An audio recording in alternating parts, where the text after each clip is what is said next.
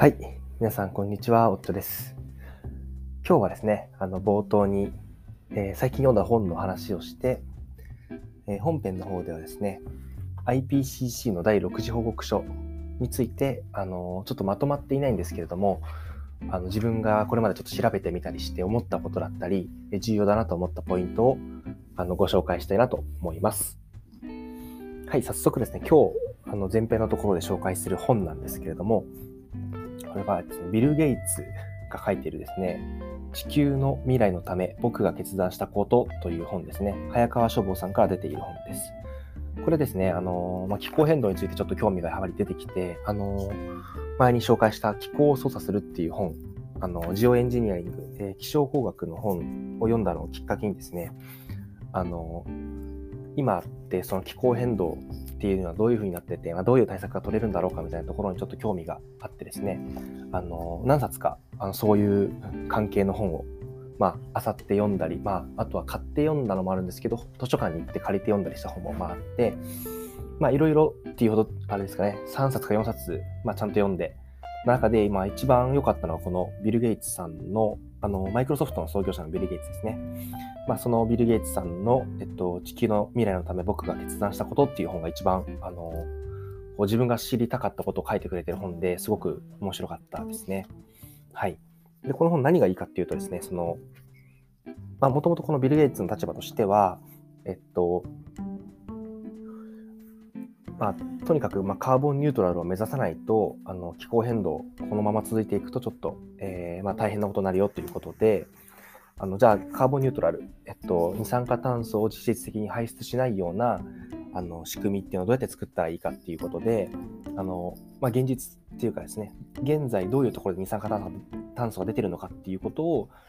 一個一個見ていって、まあ、それに対してどういう解決策があって何が課題かみたいなことを結構細かいことまで書いてるんですね。はい、それがすごくなんかあの全体像をつかむのに非常に良かったんでこれからちょっと興味があるという、まあ、まだそこまで詳しくないんだけれども興味があるという方にはこうぜひおすすめしたい本ですね。まあ、例えばなんですけどもあの一番最初本の最初のところでですねあの510億っていう数字と0という数字を紹介していて、えっとまあ、510億って何かっていうと、えっとまあ、1年であの増加している、まあ、大気中に増加している、温室効果ガスの、まあ、トン数、なんで510億トン毎年温室効果ガスが大気中に増えていると。でこれはあの確か二酸化炭素の換算した値ですね。二酸化炭素に換算した値だったと思います。で、もう一つの値の0っていうのは、この510億トンっていうものを、えゼロにしないといけないという、このまあ、つまり現状ですでに510億トンのギャップがあるっていうところからまずこの本が始まっていって、それがどういうところで、あの、まあ、510億トン自分たちが排出しているのかっていうと、あの、まあ、一番分かりやすいとかエネルギーなんですけれども、例えばもちろんそれだけじゃなくって、まあ、例えば火力発電以外にも、あの、例えばなんですけども、鋼鉄を生成するときとかっていうのは、えーっと、確か1トンあたりに、1トンあたりの、えー鋼鉄を、えー作るのに、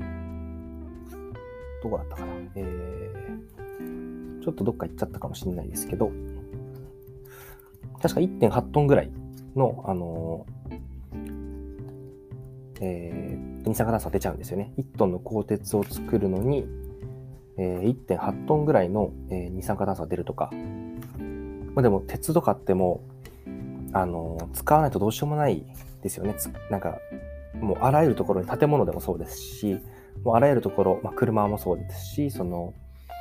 そうですね、まあ、自分たちがまあ当たり前のように使っているこのインフラのいろんなところで、えー鉄とか、まあ、鉄だけじゃないですね、もちろんセメントとかっていうのもすごく、えーあの二酸化炭素を排出したり、えーしてるんですね。まあ、そういうところでですね、どういうところで出てるかっていうことを紹介しています。はい。あと農業とかも。農業もどこで出てるかっていうと、肥料を作るところとかで二酸化炭素が出てたりとか、あのあとは、まあ、移動ですね。その、今、あの、どんどん EV とか流行ってますけど、まあ、そういうところでどれぐらい、えー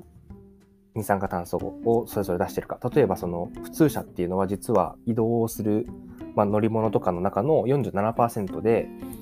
のあの二酸化炭素を出していて、えっとゴミ収集車とかバスとかが30%で、え、っと、貨物船が10%、飛行機が10%、その他3%ということで、まあ、大体車が半分ぐらい。あ、車っていうのはその、まあ、普通の、僕たちが乗るような普通の車が半分ぐらいで、あの、商用車というかですね、物を運んだりとかするための、あの、大きい車とかが30%。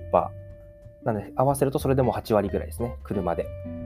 で、えっと、残りがあの飛行機と貨物船とかが10%ずつっていうことなんですけど、今 EV か EV かって言われてて、まあ、何でも EV みたいな感じになってはいると思うんですけども、まあ、今の技術だとその例えばトラックとかって EV 化してもあんまりそのコスト的にこうメイクしないというかコスト的にそんなにその、うん、変えるメリットが事業者側にないのであの、まあ、なかなかそこは難しい。あとはそのそもそも性能的にもですね航続距離とか、えっと、積載量とかそういったところの部分で、まあ、貨物船だったり飛行機あとはさっき話したそのトレーラーとかその大きい車ですね。バスバスとか、まあ、そういうところはそのもうちょっと例えばエンジンは使うんだけれどもクリーンな、えー、クリーンなそのなんとか水素とかですねですね。そういうものを使う方が現実的なんじゃないかみたいなそういうちょっとリアルなところですね。そういうところをかなり、えー、詳しく根拠をもとに書いていて本当に勉強になりました。この本でこう書かれていることを、まあ、一個一個ちゃんと見ていってその自分で調べたり勉強したりしていくと本当にあのよく深く知ることができると。あの知るっていうのはあのどうやったら二酸化炭素を減らせるかみたいなところを結構学べるかなというふうに思います。非常に整理されていてそしてフラットにあの、まあ、ビル・ゲッツのさんの立場から、まあ、何をすべきかというところを、まあ、意見も持っていてあの本当に勉強になるあのいい本であったなという感覚を得た本でした。はい、なんか環境系とかあのえー、っと気象変動気候変動とかの本ってなかなかその、うん、いろんな思惑とかが絡んでそうでこう一冊読むだけどちょっとあのなんていうか偏った見方になるような気もしていたので、まあ、複数読んだんですけれども、まあ、その中でもねですねちょっと一番よく良かったしその周りの人にもお勧めしたいなという本でしたので、はい、ここで紹介しました。で、えー、今の話した、えっと、本とも関係あるんですけども、まあ、その、ま、ビル・ゲイツがなぜそういうことをやってるかっていうことにも関わる話で、えー、っと、その、まあ、カーボンニュートラルを目指さなきゃいけないってなってる根拠ですね。なんでそういうふうにみんなが動いてるかっていうことの、まあ、原点となっている、えー、一つの報告書が、まあ、IPCC ですね。IPCC の報告書です。で、それは今日はあの本編はそこについて話してみます。で、まず IPCC の第60報告書っていうのはいろんなところであの興味ある方目にされると思うんですけども、えっと、まずこれが何かっていう話から入りたいと思います。今日のテーマですね。IPCC の報告書で、あ、そうだ、IPCC の60報告書って何かっていうと、まあ、気候変動について現在得られている知見をこうまとめたものなんですね。えー、気候変動、まあ、今実際どれぐらい気温が上がりそ上がっているのか、もしくは、さらにどれぐらい、えー、これこの後気温が上がっていきそうかっていうことだったり、まあ、気温が上がってしまったらどういうことが起こりそうかっていうことを、まああのえー、かなり対策としてまとめている本であ報告書ですね。で、それについて報告するんですけども、あ報告というかですね、あの紹介するんですけど、えっと、まず IPCC って何かっていうと、何回かあのここでも話していると思うんですけれども、改めて紹介すると、IPCC はインターガバメンタルパネル on Climate Change の、えー、頭文字を取って IPCC ということで、日本語で言うと気候変動に関する政府間パネルというものです。でこれ何かっていうと、一言で言うとですね、あの国連の下部組織みたいなもんですね。えっと、国連の中に、えー、っと、UNEP、えー、United Nations Environment Program、まあ、国連環境計画っていう組織があるんですけれども、それと別にもう一個、えー、と WMO だったかな、えー、世界気象機関 WMO ですね。これ両方とも あの、えー、国連の機関なんですけども、まあ、気象に関する国連の機関と環境に関する国連の機関があって、それが統合、統合してないですね。えっ、と、え一緒になってあの動いているのが、まあ、IPCC ですね。はい。なので、まあ、基本的には国連の機関ですね。はい。で、そこが出している報告書ということです。で、えー、今回は第6次評価報告書ということで、えっ、ー、と、AR6 と言われてるんですけども、これはアセスメントレポート。なので、まあ、あ、まあ、6番目のアセスメントレポートってことなんで、そのままですね、第6次評価報告書という意味です。なので、まあ、これまでに 5, 5回ですね、あのこの報告書の前に、えー、同じような報告書を出していて、例えば AR5 って言われてる、前回の報告書は、2013年なので、8年ぐらい前にですね、出したものになっています。はい。でですね、えー、っと、ちょっと待ってくださいね。2013年になってるか。そうですね。はい。なので、8年ぶりぐらいにまた、えー、さらにそこからあの新たなデータだったり、新たな分析だったりを行って、えー、さらにアップデートしたもの、まあ、最新版ですね。これが、えー、っと、今年の8月ですかね。8月に出て、そしてあの今気象庁で見てるんですけども、気象庁の中ではあの日本語の翻訳版もあります。はい。で、えっと、まあ、この IPCC の第6次報告書なんですけども、えっと、3部構成になっていて、そのうちの第1部の報告書がこの前出たっていうこと、この前って言っても、え、もう3ヶ月ぐらい前ですね、に出たということになっています。で、この後ですね、えっ、と、来年にかけて、えー、と、第2次、あ、えー、ワーキンググループ2、3ということで、まあ、3部構成のうちの2部目、3部目、そして全部をまとめた、えー、統合報告書みたいなものが出る予定だそうです。で、えっと、このですね、報告書なんですけども、いろんなバージョンがあってですね、バージョンというか、いろんなこう、うーん、なんていうかですね、種類があるんですけども、僕最初混乱したんですけど、まあ、大きく、えっと、IPCC の、あの、まあ、英語のページに行くと、おそらく4種類の、えー、報告書がダウンロードできると思います。まあ、まあ、3種類なんですけども、自分は4種類ちょっと紹介したいと思っていて、まずはフルレポートって言われる、まあ、完全版ですね。もう、えー、報告書本体。で、これがですね、ちょっと衝撃だったんですけども、3900ページ以上ある あのレポートで、まあ、もう本当事細かに全部書いてるみたいな報告書ですね。はい。で、これはちょっと読めるようなレベルではなくって、おそらく後からこう、参照して、するような感じですかね。その、本、あの、もっとサマリーで書いてあるものを後から参照するためのものが、まあ、フルレポートかなという位置づけだというふうに思ってます。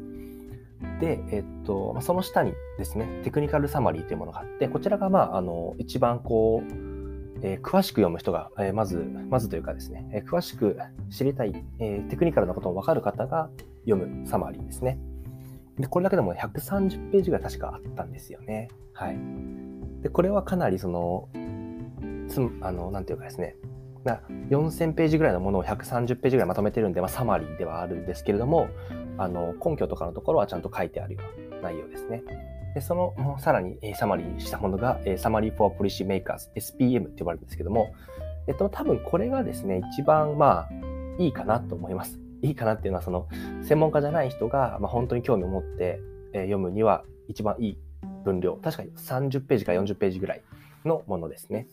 の、はい。で、えっと、今日はそこまでいかずにですね、ヘッドラインステートメント。えー、つまりまあ、あの、本当一言で言うと何なのっていうことをまあ2ページにまとめてるものですね。なので、4000ページのものがフルレポート、4000ページぐらいあったフルレポートが130ページぐらいのテクニカルサマリーになって、さらに40ページぐらいの、えー、SPM、まあ、サマリー、えー、あの制作者向けのサマリー、そして、まあ、本当にもう、あの、つまり何なのかっていう特に根拠も示さず、まあ、結果、結論だけを書いたものがこのヘッドラインステートメントだということかなと思ってます。で、えっと、このヘッドラインステートメントともう一個上のサマリーである、あの、SPM、えー、Statement for Policy Makers っていうものは、あの、気象庁が日本語訳を、えー、ホームページに掲載していて、ぜひ、あの、日本語でも読めるので、ぜひ読んでみてほしいなと思います。はい。で、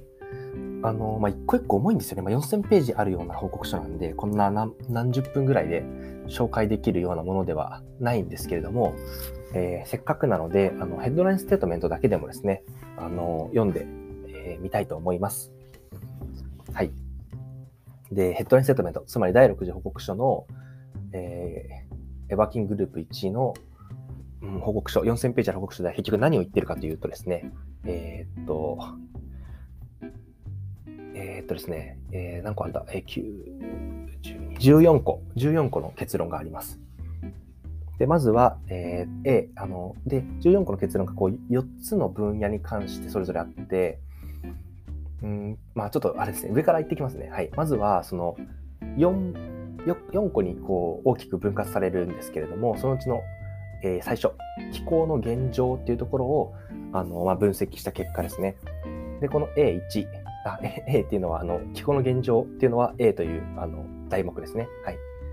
そのまず1つ目のヘッドラインステートメントが、えー、人間の影響が大気、海洋及び陸域を温暖化させてきたことには疑う余地がない。大気、海洋、えー、雪氷域及び生物圏において広範囲かつ急激な変化が現れている。はい。まあ、これすごい強いステートメントですよね。はい。A1。はい。これ、まあ、あの、実は、えっ、ー、と、ここの表現っていうのはどんどんどんどん角度が上がってきていて、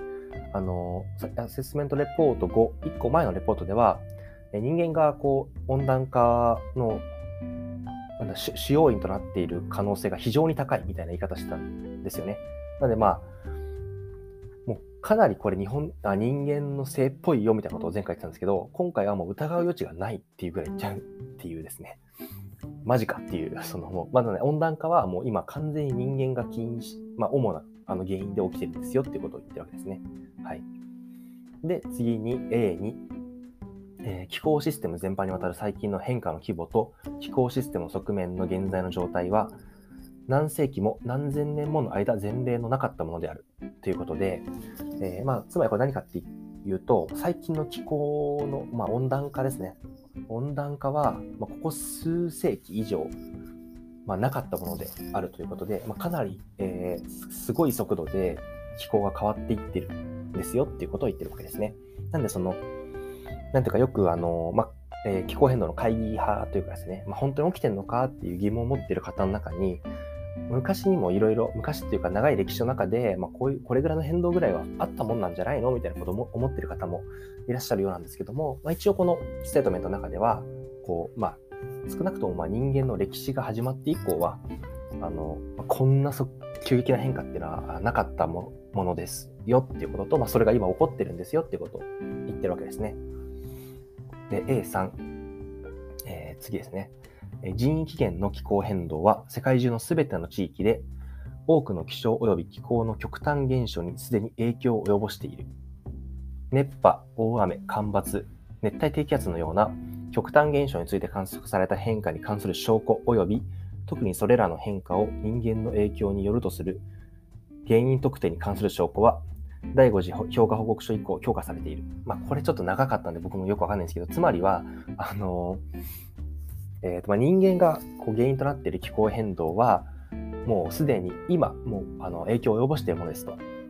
で、それがまあ人間、じゃあそれって本当に人間が影響なの？あ人間の影響なのかっていうこう疑問に対して、いや、そうですよっていう言えるような証拠が、どんどんまあ前回の2013年の報告書以降もさらに増えているということですね。なので、例えばその本当に、えー、と局地局地的豪雨とか、もう体感としても増えてきてるなという印象はある皆さんあるのかなと思うんですけども、そういうものはま人間に起因しているんじゃないかっていう、そういう証拠がどんどん出てきていると。はい。で、4つ目、A4。気候プロセス、古気候学的証拠及び放射強制力の増加に対する気候システムの応答に関する知識の向上により、AR5 よりも狭い範囲で3度という気候、えー、平行気候感度の裁量推定値が導き出された。突然何言ってるかマジでわかんない 何。マジ何言ってるのって感じなんですけども、これはですね、あの、まず、えっと、平行気候感度っていうものがあるんですけども、平行気候感度ですね。はい。これ何かっていうとですね、あの、二酸化炭素の量が、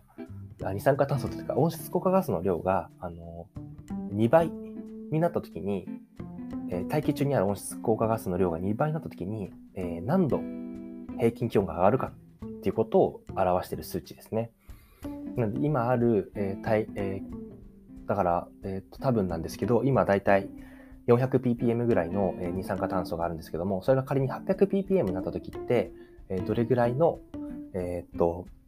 温度上昇があるのかっていうことを、まあ、あの表した数値が、まあ、平行気候感度で、それが今3度ということが、えー、導きされたということですね。まあ、3度って言うんですけども、これは幅があって、あの明確なことはもちろんわからない、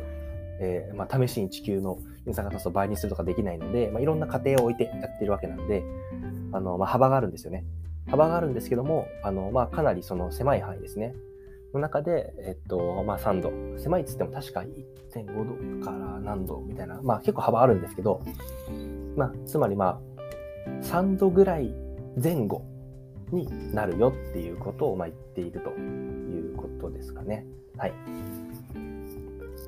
で、ここまでが気候の現状 A っていうところですね。で、次、えー、B。将来あり得る気候で、えー、っと、あ、ここですね。ここで重要ですね。B の1。世界平均気温は本国本報告書で考慮したすべての排出シナリオにおいて、少なくとも今世紀半ばまでは上昇を続ける。向こう十数年の間に二酸化炭素及び他その他の温室効果ガスの排出が大幅に減少しない限り、あ21世紀中に地球温暖化は1.5度及び2度を超える。ということで、まあ、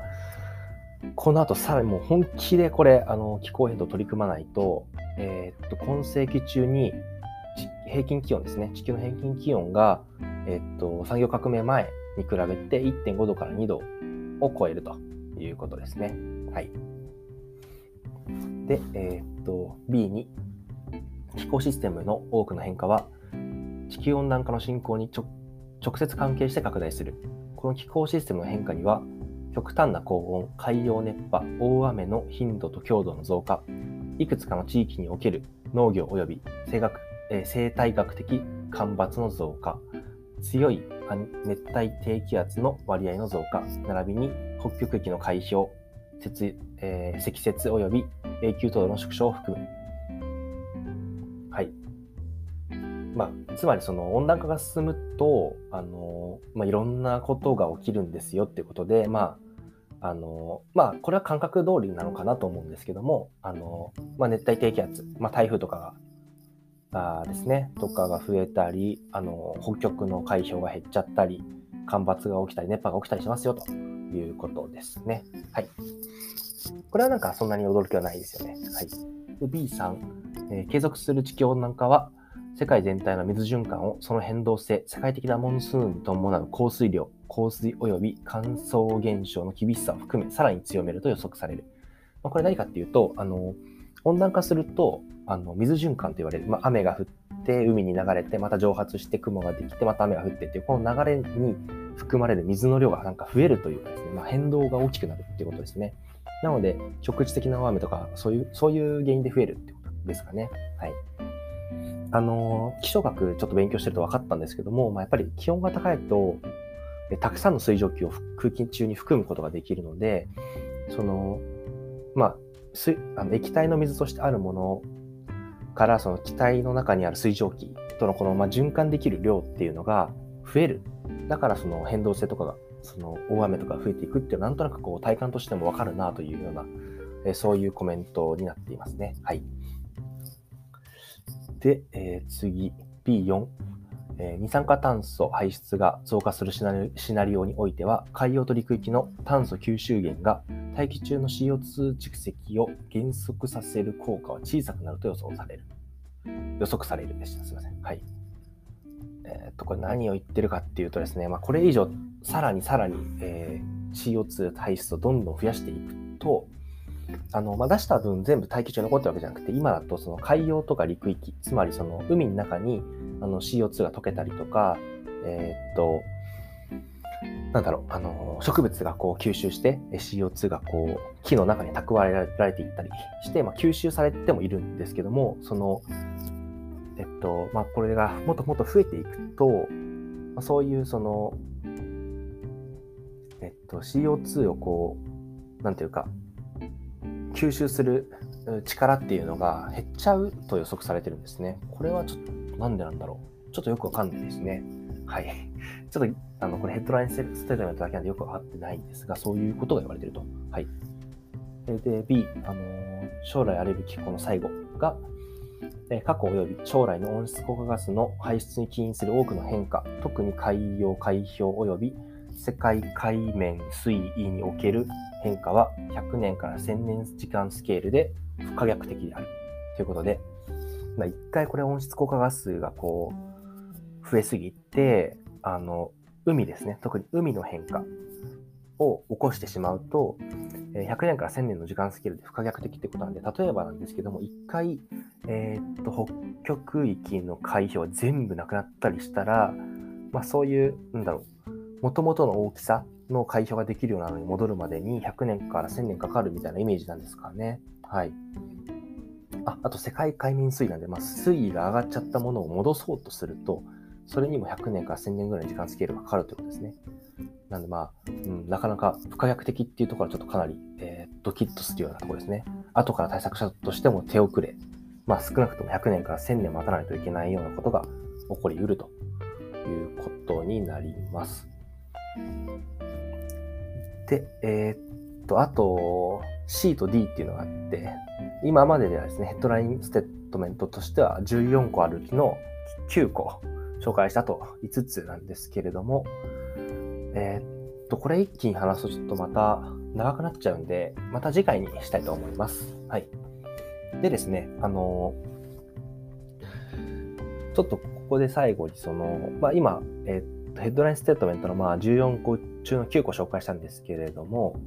あの、まあ、これが、えー、っと、どれぐらいその信用できるかっていうこともありますよね。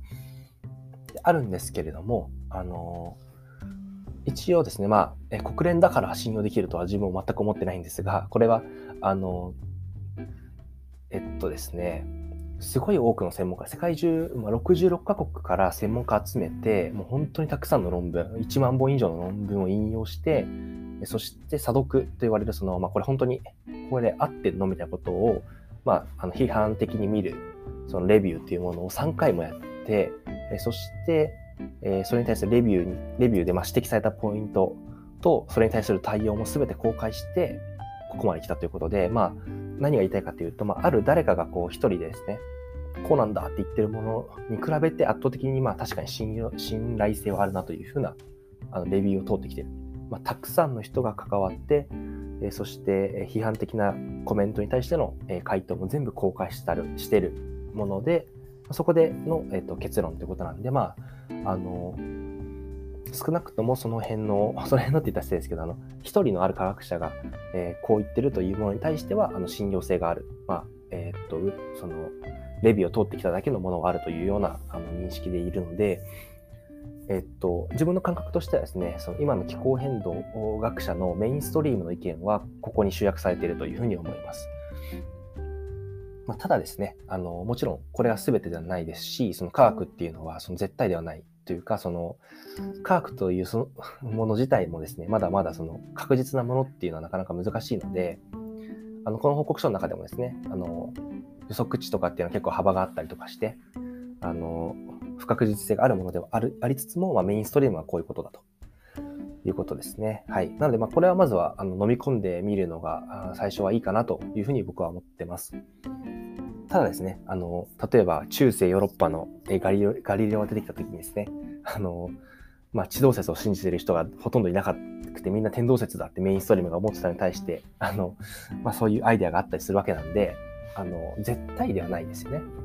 絶対ではないけれども、まあ、今のトップレベルの科学者たちが考えた、あ考えたというか、まあ、出した結論としては、そういう方向、まあ、気候変動が起こっていて、それがほとんど人間の要因だということが言えていて、まあ、気候変動が進んでいくと、もう大変ですよっていうことが今の、あの、えー、と科学者が、まあ、気候変動に関する科学者のメインストリームの意見だということが今回言えるかなと思ってます。はい、これちょっと今回ですね、ほんと調べすぎてわけわかんなくなってきたんですよね。なので、こういうコメントなんですけども、基本的にはこれを信じて、えー、信じるというかですね、あの参考にして良いと思いつつ、すべてを鵜呑みにするわけじゃなくですね、あの、まあそういうもんだっていう感じですかね。メインストリームの意見はこうなってんだっていうことでね、あの、そしてまあこれをもとに世界が動いていくってことも大事だと思いますが、そういうところをあの踏まえた上で内容を知るというのは非常に大事なことだというふうに思ってます。